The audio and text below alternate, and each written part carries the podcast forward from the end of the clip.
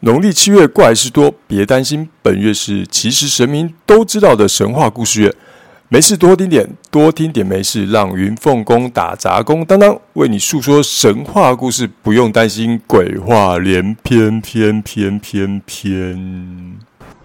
Hello，各位神友们，大家好，欢迎收听八月二十一号的《其实神明都知道》，我是云凤宫的打杂工当当。当大家听到本周一的节目的时候呢，已经是农历的七月进行式哦。那最近听到坊间有一个说法，就是说今年呢是六十年一次的黑兔年。当然没有特别去研究这个说法的由来哦。不过呃，想一想闰二月的时候，其实娘娘那时候有许多的提醒事项嘛，或许也可以理解说为什么会有黑兔年这样的说法，因为。兔子就是卯，那卯等于二月，那有两个兔子的月份呢？哎，你兔子跟兔子斗来斗去，那某种程度就不会是太好的状况嘛。那娘娘又诸多的提醒，是像一再的提醒，也不难理解。或许黑兔年有它形成的原因所在，但是要实际上再去深究的话，呃，我觉得大家就是不要太特别去想这些有的没有说法。凡事多小心，多小心没事。好啦，那当当之前也说，今年啊，不，农历七月就是神话故事月。我们撇开所谓的鬼月的传奇故事不说，那我们来讲当当以前处理过的一些事情，或许带一点点怪力乱神的程度啊，反正就当做神话故事来讲给各位神友听。那这就是其实神明都知道，能为大家在这个。农历七月份带来的一个祝福的神话故事。那第一个要讲的神话故事呢，这当然是当然亲手处理的事情啦。这件事情基本上前前后后大概处理起来有两年多。那这个呢，是一开始是当当大概开始办事的前半年左右吧。那这香客呢，基本上我都尊称她为学姐。所以这个故事呢，我就以学姐来称呼她好了。那她自己后来常常也就是开玩笑跟大家讲说，其实呢，她一开始来是来云凤宫踢馆的。然后呢，因为她觉得没有人家讲的那么神奇，那么就是就是有这么神吗？那她就说，呃，其实我一开始是来踢馆的，然后现在。他踢馆的那天，也就是刚刚之前节目有讲到说，哎，笑人呢，天公脸上通的那个同一天的那个大大大姐的同一天，就是两个感觉要来踢馆的人都是同一天，哇，真是有点，嗯嗯嗯，谢谢大家的爱戴。那他其实就是另一个香客介绍过来的吧？一开始他就来的时候，其实，哎，打扰了，不好意思，我是某某某，然后呢？因为那位大姐还有一些事情没问完，我就先去接她进来，然后就请她在我旁边坐下，请坐。然后后来呢，等到大姐的一些问题结束的差不多了，我就问这位学姐说：“哎，学姐你要问什么？”她就跟我说：“哦，问身体。”然后我就看了，我就我就看了她一眼，从然后我就说：“哦，你要问身体？”我说：“是这边吗？”我就比着她的腰，然后就说：“哦，就这边嘛。”她说：“嗯，我都还没说，你怎么知道？”我就说不用啊，你那个腰那边就一股黑气，而且这股黑气蛮黑的，我觉得应该可能超过十年了吧。他说啊，这你也看得出来。那当他回就说，嗯，这其实就看那个气它黑的程度到哪边。后来呢，当他试着再往那个气的更里面去看，也就是说看到那个。某种程度得是人的子宫那边嘛，就得是女性朋友的子宫那边。我看到有一个动物的灵体在里面，那动物灵体它就静静的待在它子宫里面。那当当其实也有点纳闷，后来又请示了一下牛娘娘哦，娘娘还说确定是动物的灵体。那有问了一下这位学姐，她说她没有养过宠物，也没有嗯对宠物做过不好的事情，她就觉我也觉得很奇怪，为什么这个。动物的灵体会在它的就是子宫里面停留。总之，不管怎样，这个动物灵体可能在某个因缘的机会的情况下住到它的身体里面去了，然后也引起它身体长久以来就在妇科上有一些不舒服在哦，只是说十年多也太久了一点。那总之那时候好像就约了下周隔周的周三要帮他处理。那处理需要有一些东西，比如说要用香的香柱树啦，或者是需要花。那这次是用六，我记得好像是六朵的桔梗花吧。另外就是从仙山取下来的龙泉水，那必须要混阴阳。那只是到了周二，突然收到他的简讯，他说他这位学姐，她就说她的肚子好痛好痛，已经痛了，已经痛到没有办法走呢，甚至于连吃止痛药都没有办法止痛。那，因为其实这不是当当第一次遇到这样的状况，有时候你要把一些，嗯，所谓的怎么讲，要是不不应该存在在某些状态下的东西取走的时候，或者是将他们送走的时候，有可能他们会有一些算回呃回光返照的状况，他们会来一个大挣扎，然后让与这个。嗯，个案有关的一些人事物都会出现一些怎么讲状况？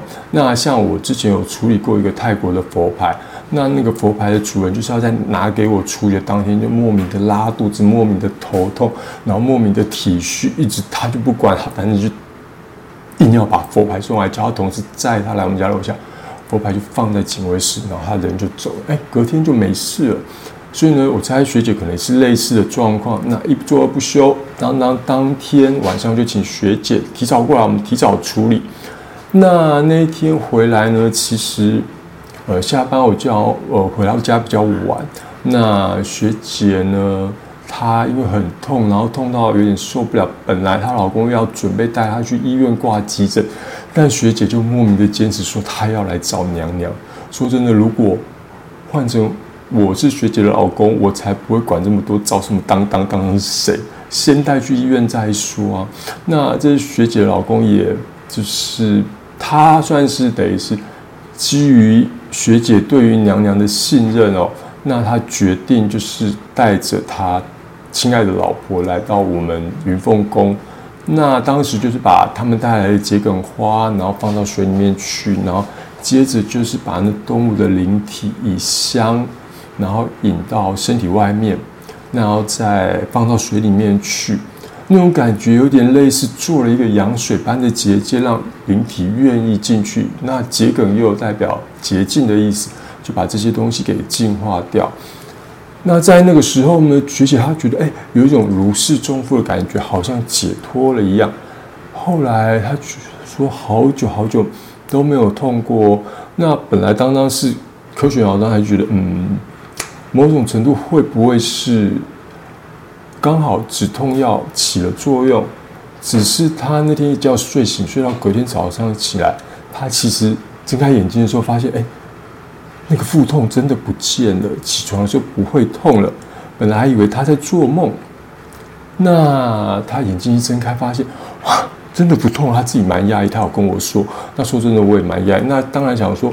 哎，这么十多年来的毛病，如果这样子解决好，那还是好西装嘛。但是，嗯，只可惜这件事情并没有持续很久，一直到了一个多月，我记得好像是一个多月后吧，他又来找当当说，哎，他又开始有那种腹部的那种疼痛了。那他就开，他又只好来问当当，他说怎么？不是已经处理完了吗？为什么还有状况呢？那那时候刚好有一个蛮厉害的朋友，他是可以查前世因果的。那我就请他帮忙查查看是怎么回事嘛。那他就开始去查看所谓的因果不，他是具有查看因果不全线的一个朋友哦。那他查一查就说，呃，他肚子里面有三个小孩，那这三位小孩呢是分别在不同的，呃。不同的前世跟他现世的这位老公，称他学长好了，拿掉的那啊，我当时听得非常的傻眼，什么怎么还有？那因为以前当当对于所谓前世今生一直都打一个问号在嘛，因为前世今生都是别人跟你说他看到了什么故事，他看到什么影像，这些对当当来说是比较难以论证的，所以当当过往某种程呃基本上不太相信。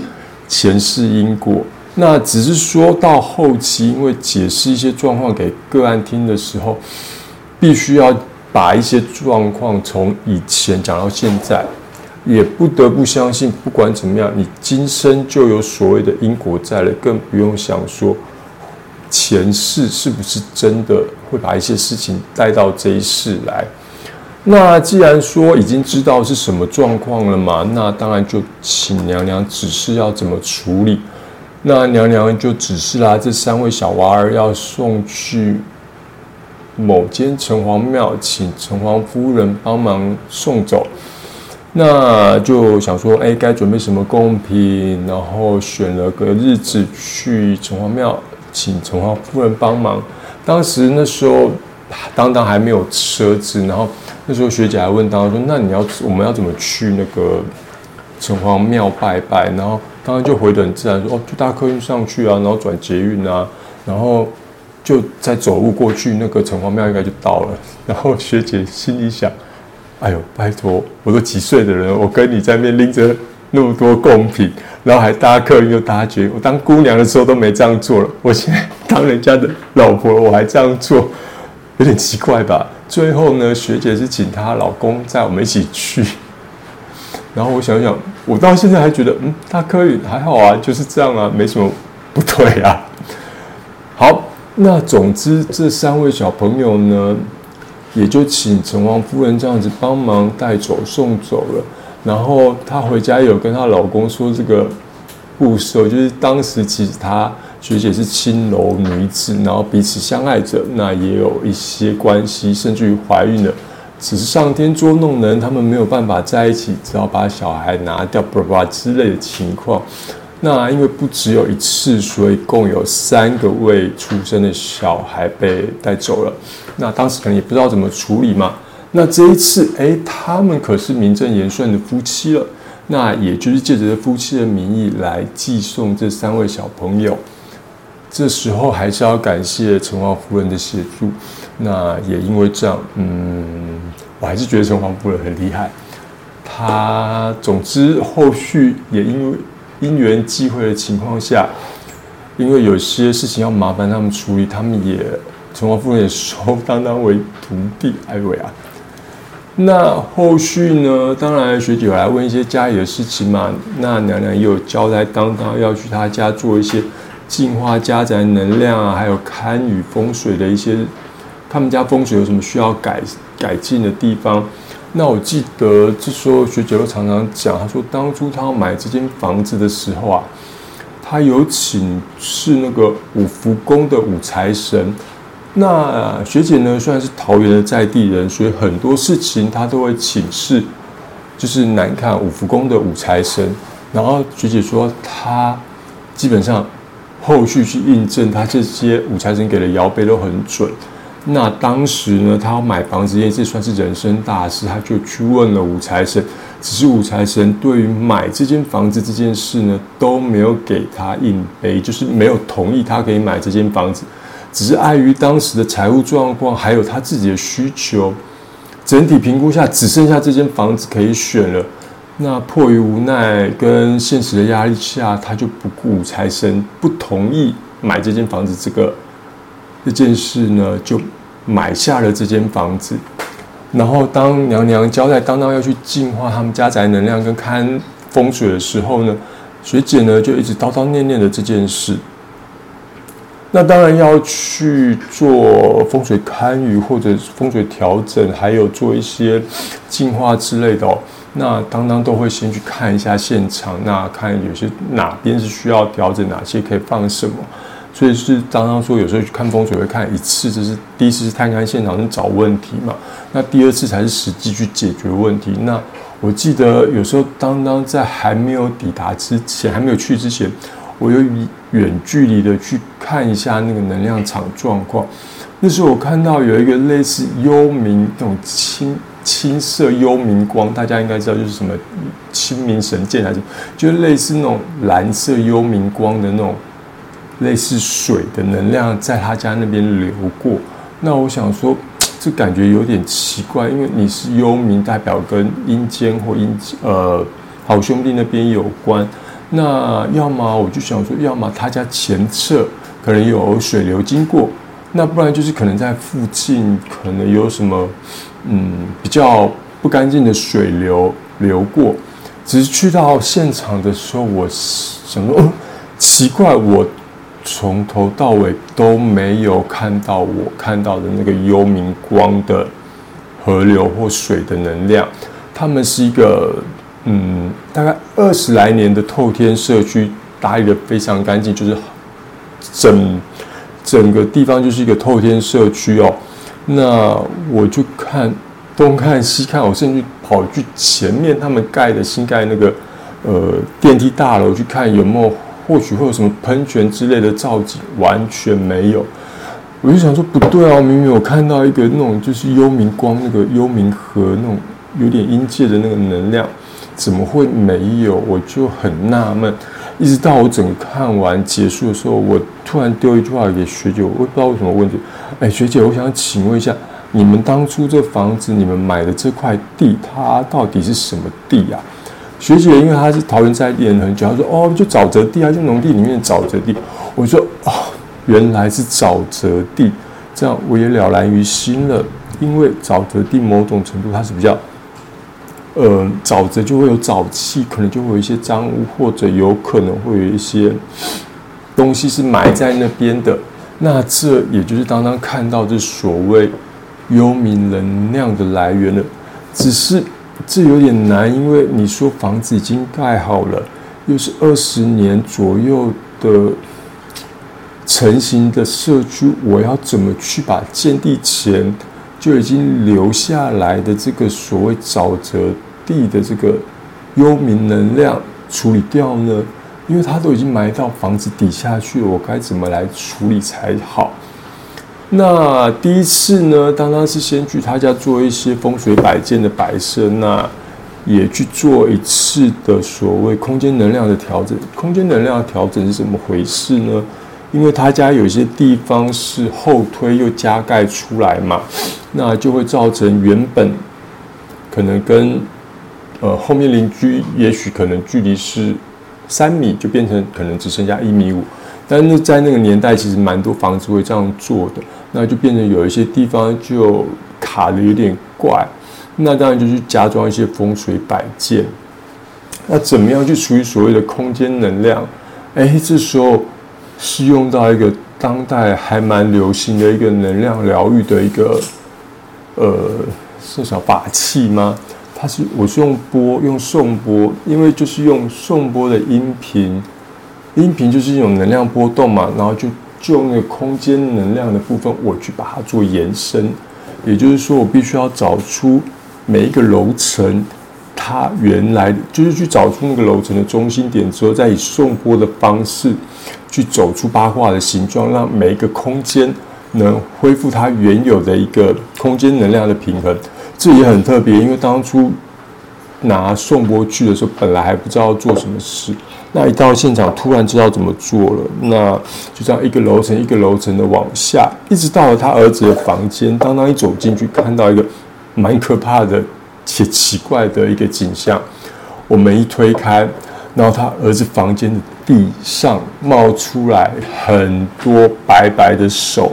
那白白的手袋就是手背或呃上手背加前手背那么长，然后手就在那边一直晃，一直晃，一直晃。我就想说，奇怪，这画面不是那种日本的那种鬼怪，呃，漫画里才会出现的吗？那其实我当时有一点点吓到，那我也没多说，我只以当时手边有的香柱树，然后再用香脚摆了一个八卦阵，想说把那些手封到地底下去。那后来呢，这些手晃动的情况，我有跟学姐聊了一下，我说有一次跟他学姐，不知道为什么聊起他儿子的状况，才发现。他儿子的手有时候会有莫名抖动的情况，那本来学音乐班也学得不错，他因为手的抖动就没有办法做音乐班的学习哦。那就是说，某要怎么讲呢？在这十年的十多年的居住的时光里，这底下来的手，默默的也造成他儿子身体上的一些影响哦。那只是请示了娘娘后呢，接下来又找了一天，这时候就是要处理所谓看到的幽冥河的这个能量，还有那些肆虐着在他儿子的房间里挥舞着的白色的手，呃，这也蛮神话故事的吧？那除夜当天呢，那时候娘娘特别交代到某一间土地公庙去拜拜，在他家邻近的地方，但是不是里长跟他说，呃，管他们那块土地的地方，也因为这样，当当才知道。呃，土地公他们分长的职务有点不太一样，有些土地公是管地上物，他是管土地上的这个土地的相关事务；那有些土地公他是管理土地下的这些气场能量。后来跟掌门人确认一下，他才说：“哦，这没有什么，这就是常，他对他来说这是常事，对我来说这已经超出常。”他说：“土一样有金木水火土五行之气，土地公管理。”土地的地气，这是很合理的事情。好，我又被上了一课。那这个土地公说，他其实呢也很想把那些早期的不好的能量处理掉，但是碍于第一，他没有获得许可。呃，他后面获得许可这件事，嗯，他没有确切在后续多做说明。那另外就是人间必须要有一个人去驱动一些能量。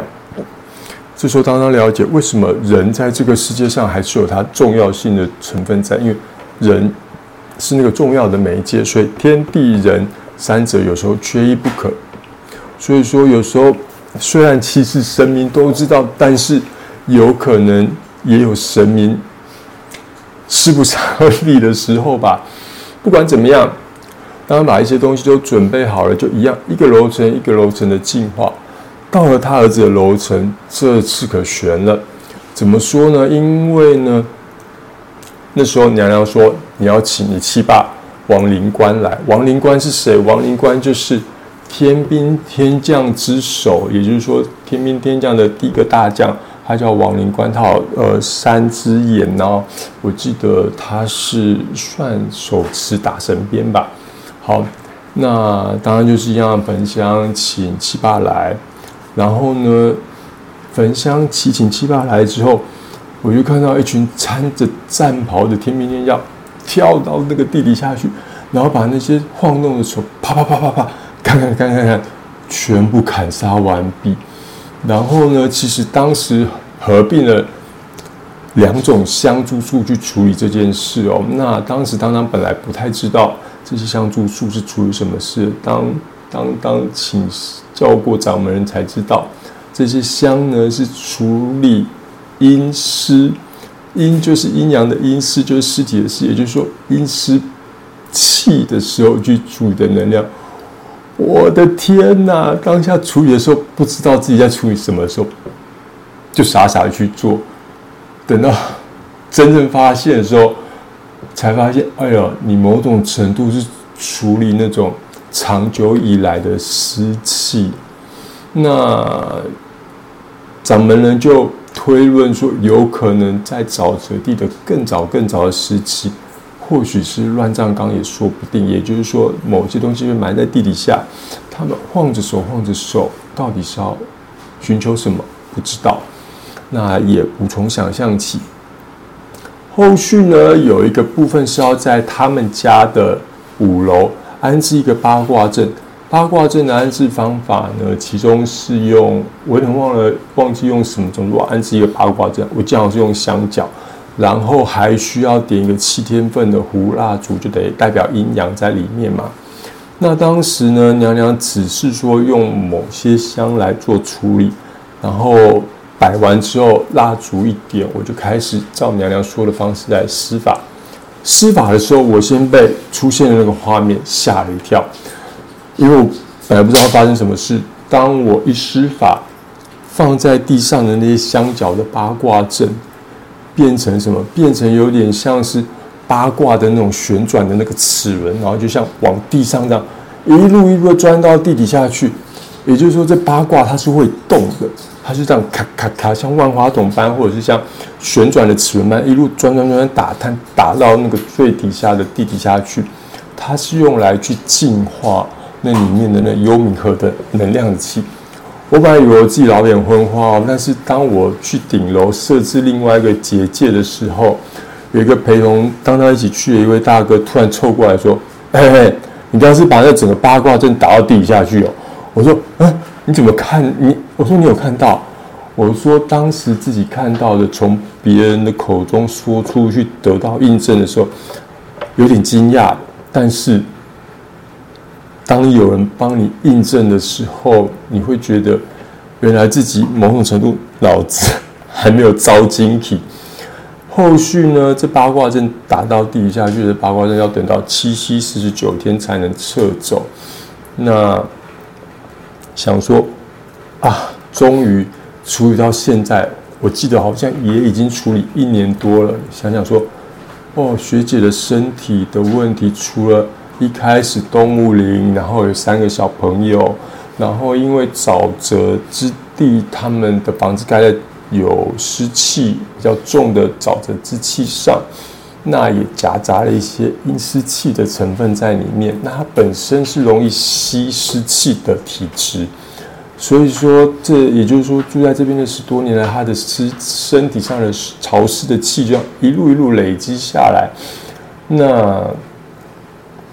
当然啦，就也很难，就是这些东西不在身上累积，然后造成他身体有一些状况出现哦。那想说，要这个阵都摆了七七四十九天，家里的能量处理完，幽冥河的能量处理完，应该就没事了吧？万万没想到，在当当要撤阵的前一天，学姐出状况，而且出状况严重到痛到不能走，痛到全身发寒。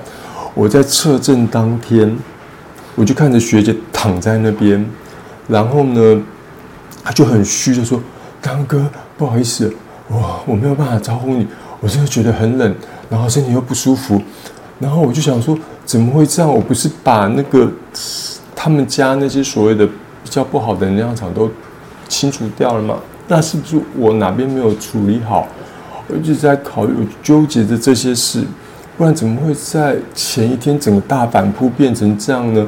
那回去请示娘娘，娘娘又是叫当当给学姐一些类似净化身体能量之类的东西，然后就说放心啦，学姐状况会变好，只是痛到不能走路，这你要跟我说状况会变好，我自己说真的，我自己都有点难以相信。而且这一次学姐真的痛蛮久，一直到那时候是宫庆，然后到宫庆的时候，她其实还不太能走路。然后，而且就是一走就是就是脚就是痛到不行，但是他我觉得他也很有诚心，那那恭庆，然后他还是到云凤宫来跟娘娘祝贺。那当家从玄关一路走到那个娘娘神案前，其实呃应该也有十米左右，有这么长吗？不知道。反正那个你就看他举步维艰的样子，明明就痛到不行，然后就到娘娘的。案前，然后跪下，然后再跟娘娘磕头。一来他是去祝贺娘娘，二来也是答谢娘娘。只是他又问，接着问当当说：“当当哥，我身体到底会不会好？”当真的当时不知道要怎么回答他。那请示娘娘，娘又说：“没事的，会好的。”我也只能跟学姐说：“学姐你放心啊，娘娘说会好。”但你看到学姐那表情就知道，她就是痛。然后呢，他的动作就是一动就很痛。那说真的，我那时候心也很纠结。但是娘娘就说会好。但你看这个状况，你很难想象他到底会不会好。那总之呢，这样事情就是只能说拿一些东西去帮他做一些身体的调理，或者去去呃一些净化身体的用品，让他净化身体。慢慢的，学姐的状况下，当然她自己也要去看医生，去调理身体。不是说当做这些事情，她就不用看医生哦。那慢慢的有变好，直到有一天，她说大家已经就是比较正常，嗯，大概能像一般人这样走。那她就说，她其实身体还是很寒。然后那一次娘娘就只是说，当当要把她身体里的寒气，就在妇科部位那些寒气，引到当当的身上来。我一听到娘娘这样讲的时候，我说：“你，我先拒绝娘娘。我说：娘娘，你有没有搞错？这个气如果引到我身上，那这些寒气他会不会就留在我身上出不去了？这我没有办法做。那个我也是很怕冷的。然后娘娘她回了一个，我觉得某种程度，我有讲某种程度了。呃，娘娘说她怎么回我？她说你不是女生，你没有子宫，你不会有妇科的问题。这些寒气、这些病气没有相对应的部位，它没有附着的器官，就会慢慢的消失不见。当下，我本来是非常反，有点抗拒这件事，但是我觉得娘娘说的有道理，她是合乎逻辑的，我接受她的说法，我就照娘娘说指示的方式，我在学姐上绑了一条五色绳，然后这条绳子呢打了一个结之后牵到我身上，再捆了一圈，然后我就念想此咒，把学姐上的气引到当当的身上，那时候。当当在引气的时候，从脊椎内侧，那个下半部的脊椎那边感受到那个寒气，那个很可怕的寒冷的气，就像是你打开那个冷冻室，那个寒气就从你的脊椎上发发发发散发出来。然后也就在这个引气的当下，当当又多看到了一些画面。后续也问了学姐说：“学姐。”你们老家旁边是不是有蛮多的那些水库？水库就是有点像水池这样，或者是有一些引导之类的水流。我觉得，因为我就看到这些画面，我就很纳闷，我就跟学姐说：“呃，我看到这些画面。”那学姐又回我说：“哎，你怎么知道？”我说：“因为我在引气的过程有看到一些画面。”我说：“你最近是有回老家去吗？”所以说：“对，算一算时间哦，刚好是在。”要测证的那附近，那本来已经净化好的气，就这样突然又被另一股寒冷且潮湿，因为那水库很多，又有引流的水，那个湿气就非常非常的潮湿，瞬间就取代了本来已经净化的气，一直到再重新去他的老家去安置了一些东西，把那些东西把那些湿气做隔离了之后，那。也刚好临近端午节了嘛，那端午节呢，娘娘就请学姐到宫里来静坐。那时候当然有摆了一些阵法让她静坐。这时候娘娘的用意是希望能把端午节的一些至阳之气，在端午节前几天阳气要到极端的时候引到他的身体里面去。后来呢，再过一阵子，他来找当当的时候说：“哎，当当哥，你知道吗？”中医最近说我身体有点太燥热，我说哈，有没有讲错？燥热，学姐，你身体不是寒了十几年吗？燥热，你是医生有讲错吗？啊，学姐就说，哎，我怎么知道？反正医生就这样讲，他就说我太燥热，叫我要注意一下。我说哇，这个学姐基本上一路从最早要来踢馆，然后处理身上的灵体，然后前四五元的小孩，家里的能量净化，空间能量净化。带有幽冥气的沼泽之气，游到老家。她这样在云凤宫处理了将近快两年。我觉得说实在的，我听到她说她身体是燥热的时候，我内心那种感动跟欣喜的程度，呃，不亚于学姐那个得意的表情。当然，她还是要去看医生，也是一直有问娘娘说哪个医生适合她，然后去做一些中医上的调理。那在看到学姐那个得意的表情的时候，当然这时候就再转头看看娘娘，只能说啊，你好样的。那说实在的，当当也十分佩服学姐一直以来的坚持，还有对娘娘的信任。因为说实在，要是是当当，应该在第二次朋友说身上还有三个小孩子的灵体的时候，我就觉得。你们这些江湖术士，你们在胡扯，我应该就不会再来了。怎么一下子动物灵，一下又小孩子灵？还好那一次可能刚好帮忙查事情的是我朋友，不然我觉得有可能我这样一就觉得你们这些人在搞什么？你在你们在耍我吧？我不来了，那也没有后续这些呃净化家宅能量，或者是去处理那些湿呃潮湿的那些气的那些状况，那或许。他身体也没有办法从阴寒呃就寒变成热燥热，这是我其实蛮佩服这位学姐的一个地方啦。那也很高兴，就是从这些学姐，或者是从这些信徒中看到他们的转变，然后呃，让这些转变某种程度，你要说是印证娘娘他们的神迹，或者是它就是一个奇迹，或者是它是一个血淋淋的例子，是一个神话故事，就发生在呃我们人间。那这是一种感动，那也是一种。嗯，没有到法喜，就是一种感动，也为这位学姐感到高兴。起码十几年来的一个妇科毛病，然后有获得某种程度，应该获得一定程度的呃舒缓，然后看到人家变好，自己也会有一种感动。那这是一种善能量的循环吧？哎，好久没讲善能量循环这件事了，大家记得啊，就是节目如果好听的话，帮我们。呃，分享啊，跟转发出去，那我们的三能量的持持续循环下去。好，那这就是我们今天农历七月第一集的神话故事特别集，也祝福大家在这个所谓的黑兔年六十年一度的黑兔年里面，都要小心一点，平平安安。狡兔有三窟，你不知道它会动到哪去，那自己心态能持平呢，就是好事，避免动荡。我是云峰宫的打杂工当当，那我们下周见，拜拜。